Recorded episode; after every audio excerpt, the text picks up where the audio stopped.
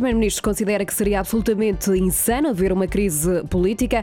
António Costa lembra que já temos uma crise sanitária, económica e social e por isso não faz sentido haver também uma crise política em Portugal. Ora, a coordenadora do Bloco de Esquerda garante que o partido não está a trabalhar para uma crise política. Catarina Martins assegura que o Bloco está focado em encontrar soluções para o orçamento do Estado, mas pede sinais mais claros ao PS. O Primeiro-Ministro e a Presidente da Comissão Europeia voltam a encontrar-se esta terça-feira. Vão apresentar as prioridades dos planos de recuperação e resiliência europeu e português. A sessão arranca às 10 da manhã na Fundação Champalimau, em Lisboa. Depois, às 2 da tarde, começa o Conselho de Estado em Cascais. Conta com a participação de Ursula von der Leyen como convidada. O Conselho de Estado eh, tem como tema a União Europeia hoje e amanhã.